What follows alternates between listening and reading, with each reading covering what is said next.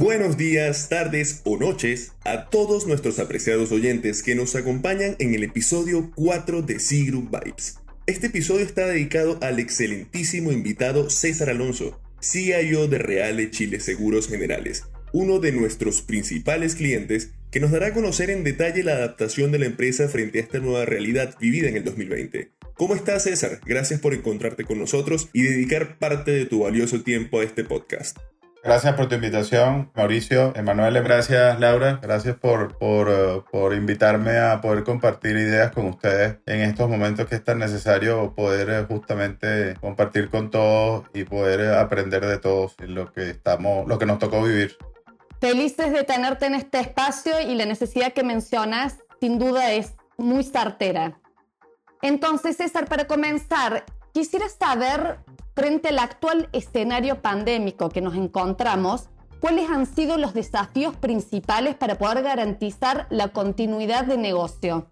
Bueno, mira, con respecto a nosotros que, que, como bien lo mencionaste, somos una compañía de seguros que estamos solamente en el ámbito del, del, del PNC, del Property and Casualty, básicamente muy orientada a lo que es el seguro de automóvil, en donde es bastante importante el tema de la continuidad operativa no solamente desde el punto de vista de la empresa, sino desde el punto de vista del servicio que le prestamos a, a nuestros clientes.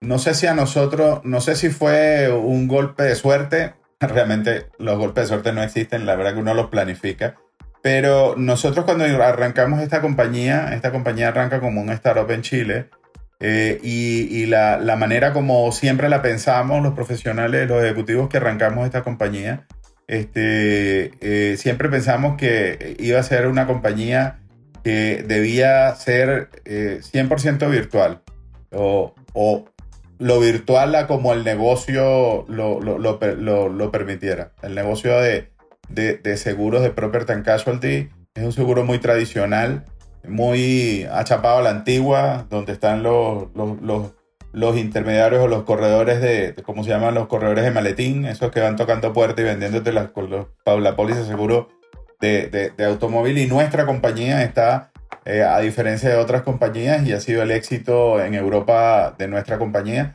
está orientada 100% a lo que es la intermediación a través de los corredores. Por lo cual este, es un negocio, como te dije, bastante tradicional en su forma de operar, pero eh, nosotros decidimos en ese momento eh, eh, cuando armamos la compañía, desde el punto de vista de tecnología, nuestro director general, que siempre ha sido muy, muy techy, este, la tenía bastante clara de que la única forma de poder dar buen servicio es apoyándonos en la tecnología y de poder escalar eh, sin que escalaran los costos, escalar en la productividad sin que escalaran los costos apoyándonos en la tecnología. No había otra manera de cómo hacerlo.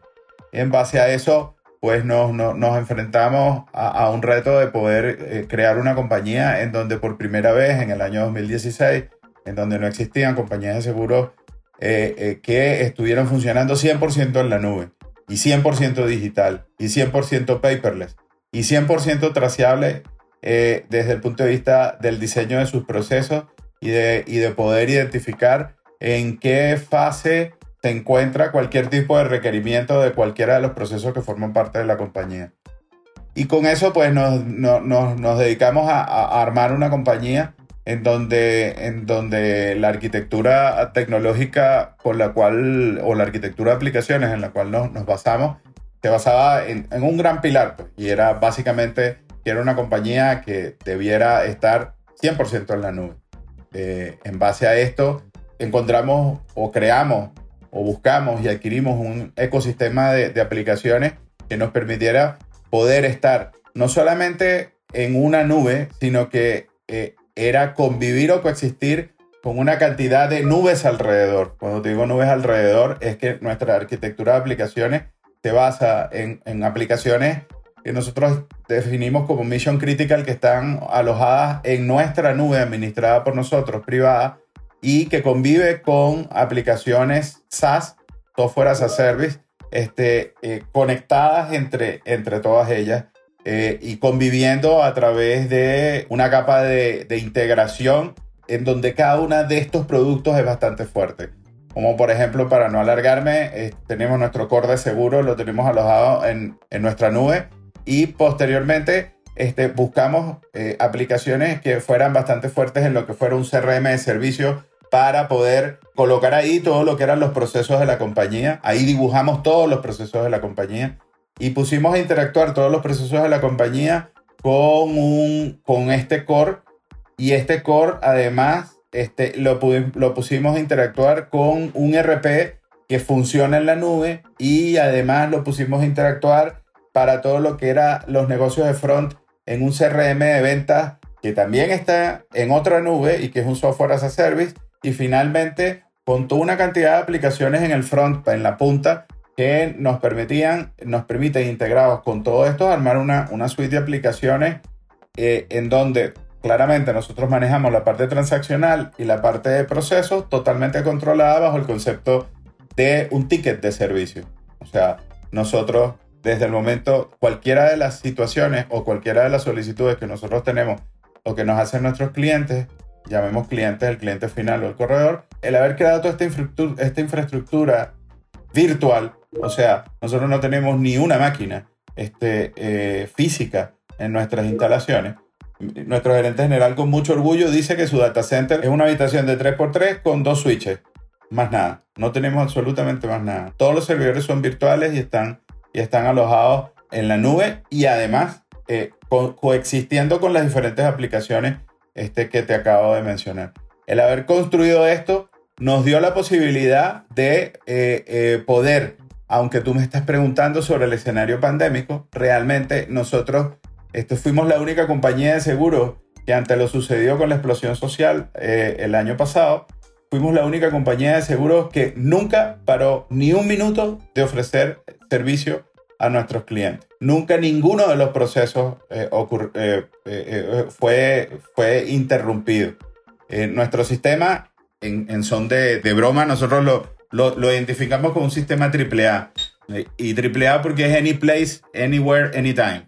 Este, eh, realmente, si nosotros teníamos que sacar a todo nuestro personal, y cuando te, y, aquí te menciono que nosotros, todo nuestro call center está en nuestras, en nuestras instalaciones, está internalizado, no está externalizado. Este, si nosotros necesitábamos, eh, eh, por cualquier situación, mover, nosotros nos podíamos mover todos a, una cafetería o a un sitio donde hubiera un, un Wi-Fi y podíamos trabajar tranquilamente porque las aplicaciones son todas las aplicaciones que seleccionamos y que pusimos a trabajar en conjunto, este, te permitían realmente trabajar 100% en, en Internet. Por lo cual, de esa manera, garantizamos la continuidad operativa. Y te estoy hablando que esto fue en el año 2016, cuando arrancamos. Siempre pensamos y siempre jurábamos que con esto lo íbamos a poder lograr, pero nunca lo habíamos puesto en práctica. Y desgraciadamente lo pusimos en práctica en, octubre, eh, en donde mientras todo el mundo eh, no sabía qué hacer, nuestra gran preocupación fue que teníamos empleados que habían dejado sus notebooks en, en, las oficinas y que teníamos que hacérselos llegar este, eh, a sus casas. Esa era nuestra gran preocupación. absolutamente todos los procesos todo lo demás estaba totalmente operativo. Era llegar con el notebook, conectarte y empezar a trabajar.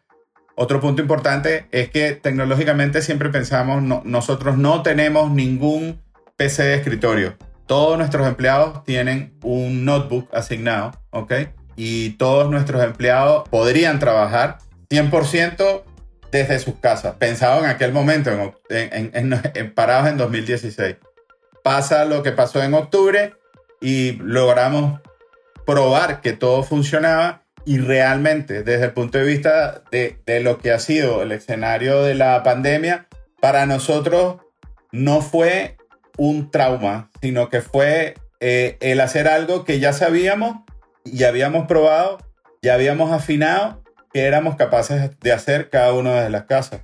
Eh, hemos sido una compañía que hemos mantenido 100% el nivel operativo este, desde el punto de vista de lo que tiene que ver con la tecnología, desde el punto de vista con lo que tiene que ver con el servicio, vamos a llamarlo el servicio back y el servicio front, e inclusive desde el punto de vista de lo que es la, la, asistencia que nosotros damos a nuestros clientes, la asistencia vehicular, pero en caso de accidentes, todo lo trabajamos igual a través de, sistemas con los cuales nosotros podemos ponernos en contacto y operar. Físicamente, por supuesto, existen las limitaciones que nos, que nos generó la pandemia, pero desde el punto de vista operativo, back, de los procesos básicos de la empresa para poder seguir vendiendo, poder seguir cobrando, poder seguir gestionando, nunca eh, tuvimos ningún, ningún problema. Entonces, ¿cuál es el desafío que, tiene, eh, la, que, tenemos hoy en día? Bueno, el, el, desafío es, y yo creo que a todos, a todos de alguna manera lo, lo, los apuró este tema,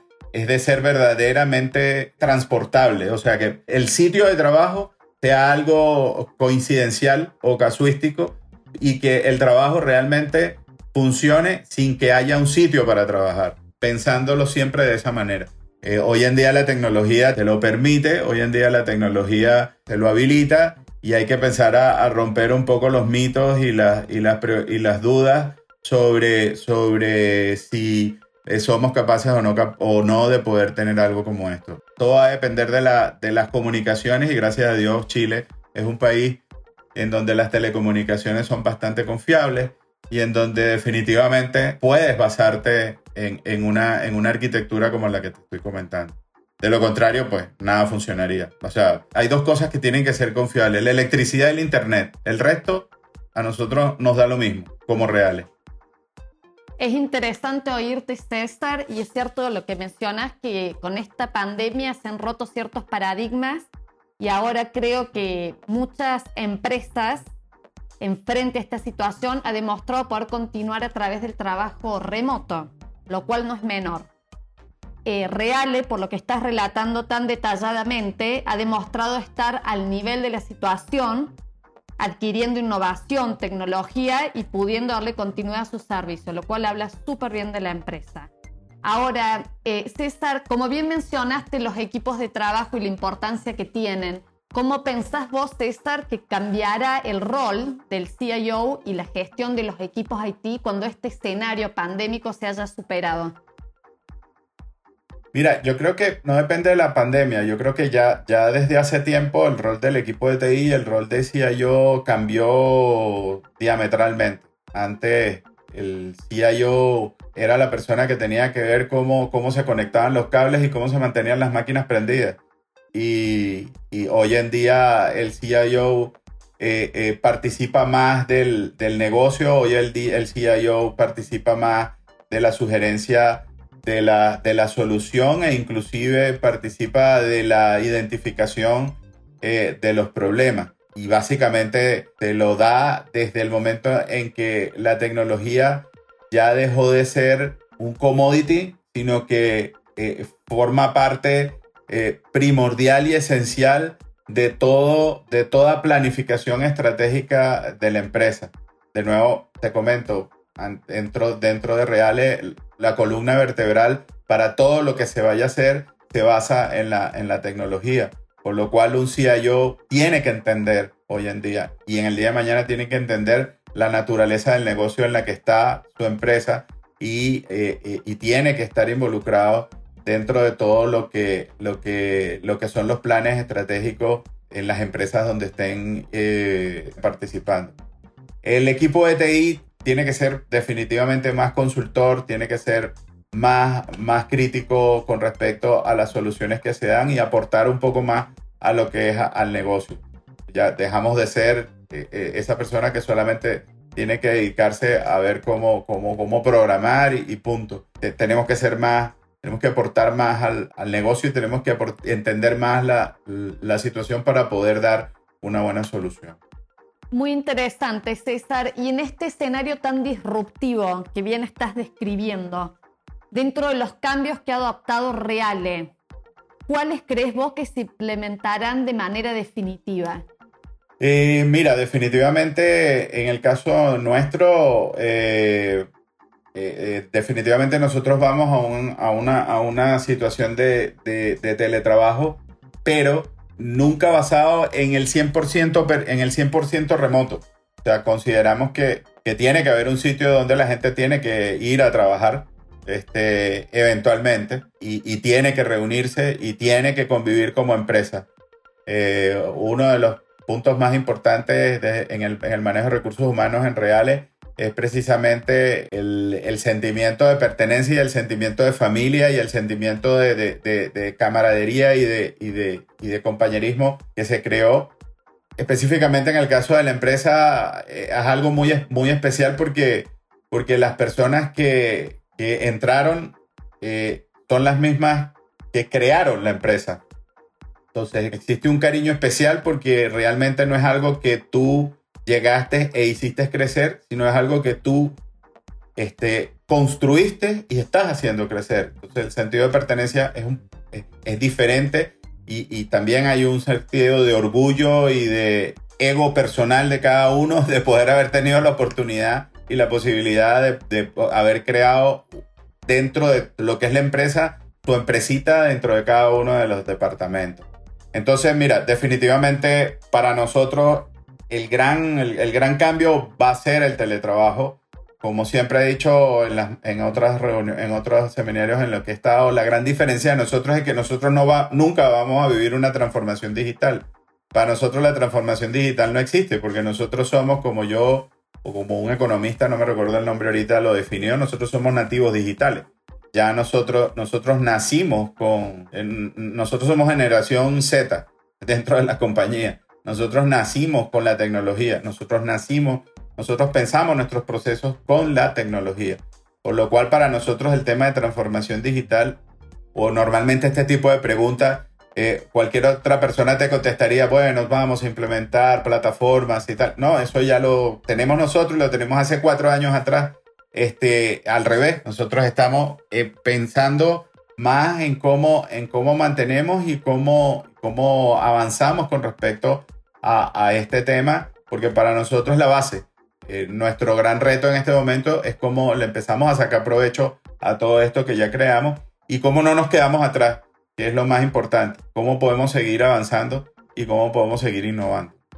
Bien visionarios. En este último punto que voy a mencionar, César, me gustaría también invocar a la participación de Emanuele Galazzo, quien es el Business Development Manager de la Business Unit One de C Group Chile, porque me interesaría preguntarte cuáles son tus expectativas respecto a la compañía de tus proveedores en estos nuevos desafíos y procesos que nos mencionas. Creo que Emanuele, como proveedor de Reale, también desde su perspectiva nos puede dar un feedback bien interesante. Nosotros dentro de, nosotros dentro de lo que ha sido la búsqueda de, más que definirlo como proveedores, de eh, partners tecnológicos en esta, en esta carrera que, que, nos propusimos desde, desde el año 2016.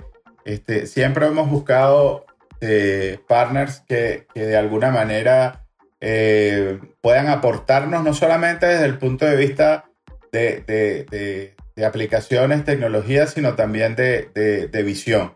Recientemente eh, tuvimos una, una, una reunión con, con, con, SI Group en donde nos presentaron una aplicación bien interesante con respecto al tema COVID y, estamos, y estamos revisando. Nos pareció bastante innovadora el tratamiento que le estaban dando justamente a lo que era la nueva normalidad y, cómo la tecnología eh, podía ayudarnos a, adaptarnos a, a, esta, a esta nueva normalidad yo creo que mucha gente, mucha gente habla de la transformación digital, pero, pero realmente eh, para, para, para, una gran mayoría la transformación digital se resuelve en crear apps en el celular y nosotros estamos totalmente convencidos que eso no es, eso no es la transformación digital.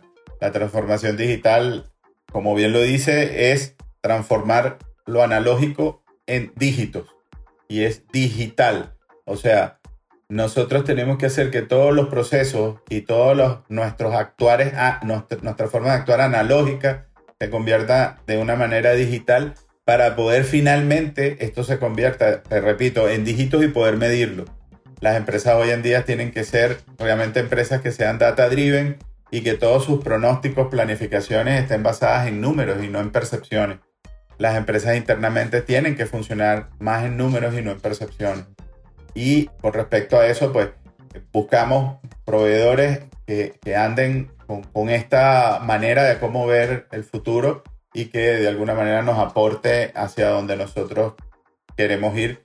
Y ahí somos un poquito, diría yo, exigentes con respecto a, ponemos al proveedor en el challenge de, de, no venir con visiones normales, sino con visiones disruptivas, porque somos una compañía bien disruptiva con respecto a esos temas. En este, en este momento, eh, nosotros con Reale eh, estamos al principio de esta relación o partnership comercial, como bien le decía el César. Nosotros eh, aproximadamente un año que trabajamos con ellos y creo que el elemento distintivo de lo que ha sido la atención eh, de C-Group hacia Areale eh, se manifiesta en primera instancia en el óptimo trabajo que hacen los colaboradores que tenemos en, en la dependencia del, del, cliente, que son tres, y me permito de, de nombrarlo y de, de, saludarlos, que son la Cristina Ibarra, el Iván Solís y el, el Rodolfo Figueroa que trabajan en el área de QA, trabajan en el área eh, de desarrollo. Los profesionales eh, están ahí hace más o menos un año eh, máximo y, siempre se han destacado ellos por, su, por, el buen servicio que han entregado a al cliente y la compañía en general por el buen seguimiento que damos a nuestro capital humano eh, en el momento de tenerlo desempeñándose en el, en el cliente. Entonces, una, una, buena cercanía, saber en qué están, saber quiénes son sus contrapartes en los proyectos y darle eh, la seguridad de ser acompañado por la empresa que representan y no solo ser dejado ahí como pieza de un mecanismo más grande que al final sirve solo a, a facturar plata a final de mes. El interés de, de C-Group en el, en el ámbito de, del rubro financiero es, particular. En Chile eh, nuestro foco desde que, desde que llegamos, eh, Real es una de las cuentas más importantes que tenemos en este ámbito y para mí específicamente el, cariño viene aún más de, más profundo, de que ellos son, son de Turín, igual como yo soy de Turín, y eh, para mí es un gran orgullo poder atenderlos porque no son muchas la empresa eh, de mi ciudad que puedo, que puedo tener la, la posibilidad de atender acá en Chile. Okay. Así que la idea es, eh, tal como hicimos con, por la iniciativa del COVID One, la, la, herramienta que comentaba de antes César, que el eh, software eh, que Sigroup ha desarrollado en España para asegurar la vuelta segura a la oficina. Esperamos tener siempre y más iniciativas disruptivas, como justamente lo, los comentó César, para poder ampliar lo, los ámbitos de colaboración que tenemos en este momento con, con Real. Perfecto, es interesante oírlos ambos. Muchísimas gracias. Sí, yo tenía alguna pregunta para César con todo lo que, lo, lo, la cosa que nos ha comentado, con, con, la transformación o con el hecho de ser nacidos digitales eh, acá en Chile, eh, cómo se comparan ustedes como Reale Chile adentro del universo Reale Mutuo Assicurazioni, o sea, si han recibido eh, directrices desde su casa matriz o en este caso han podido dar ustedes consejos a vuestros pares de, de Italia y Francia sobre cómo mejor enfrentar la pandemia. Y eh, con respecto al rubro eh, financiero en Chile, la mayoría, diría yo, de las empresas que son parte de vuestro benchmark llevan más años de ustedes en el mercado chileno. El hecho, eh, seguramente por lo que decíamos antes, esta empresa no son nacidas digitales. Eh, esto les ha llevado a ustedes una ventaja comercial, una ventaja, ventaja de cualquier tipo eh, del punto de vista de, del time to market. Uno de los grandes, una de las grandes apuestas de Real y Mutua dentro de lo que fue el proyecto de la creación de esta compañía fuera de Europa, que fue finalmente tomar la decisión de salir de Europa y sentarse aquí en Chile y arrancar una compañía desde cero eh, te repito, bueno, tú nos conoces, este, tú conoces claramente nuestra historia acá. Y es que esto lo comenzamos ocho, ocho ejecutivos que, en donde todos empezamos con los notebooks personales y de nuestra, yo, particularmente empecé con el notebook de mi hija, que se lo, se lo quité como por tres meses hasta que, hasta que finalmente tuvo el notebook de, de que, pudimos comprar cuando ya arrancamos, ¿no? Este, eh, la, la, gran apuesta de, de, de Reale Mutua fue precisamente arrancar una compañía en donde la mayoría de las cosas que, dado a esa historia de 190 años, eh, era muy difícil poder probarla sin correr mayores riesgos, fuimos nosotros la que hicimos todos todas esas innovaciones tecnológicas. Este, y de alguna manera fuimos justamente con la punta de lanza de muchas cosas que Real Mutua tenía planificado hacer y que no lo podía ejecutar por el tamaño y, por el tamaño de la, de, la, de la, compañía en Italia y los riesgos que se corrían ante innovaciones o, o, apuestas tecnológicas que este, podían generar problemas o correr riesgos que una compañía establecida y con la historia y con los años en Italia era bastante difícil de lograr. Por lo cual, este, desde ese punto de vista, nosotros hemos marcado la pauta, nosotros hemos estado, eh, eh, somos dentro del grupo, somos la única compañía cloud, somos la única compañía que este, ha, logrado hacer eh, cosas que Reales se, ha, se había puesto como meta pero actualmente ya este, Reale desde el año pasado ha comenzado toda una, una transformación digital del grupo en donde tenemos este, Digital Lab eh, eh, eh, establecidos en Turín, relaciones con la universidad, con las universidades, investigaciones sobre e, e inversión en diferentes startups relacionadas con la tecnología y relacionadas con el negocio, en donde estamos tratando de hacer un catching up de, de, de, de todo este tema tecnológico dentro de Reale y buscando eh, en qué sitio, en qué proceso, en qué situaciones la tecnología puede ayudar a, a Reale en Italia y en España a, mantenernos, a innovar y a poder este, eh, responder ante la situación actual que vivimos de pandemia.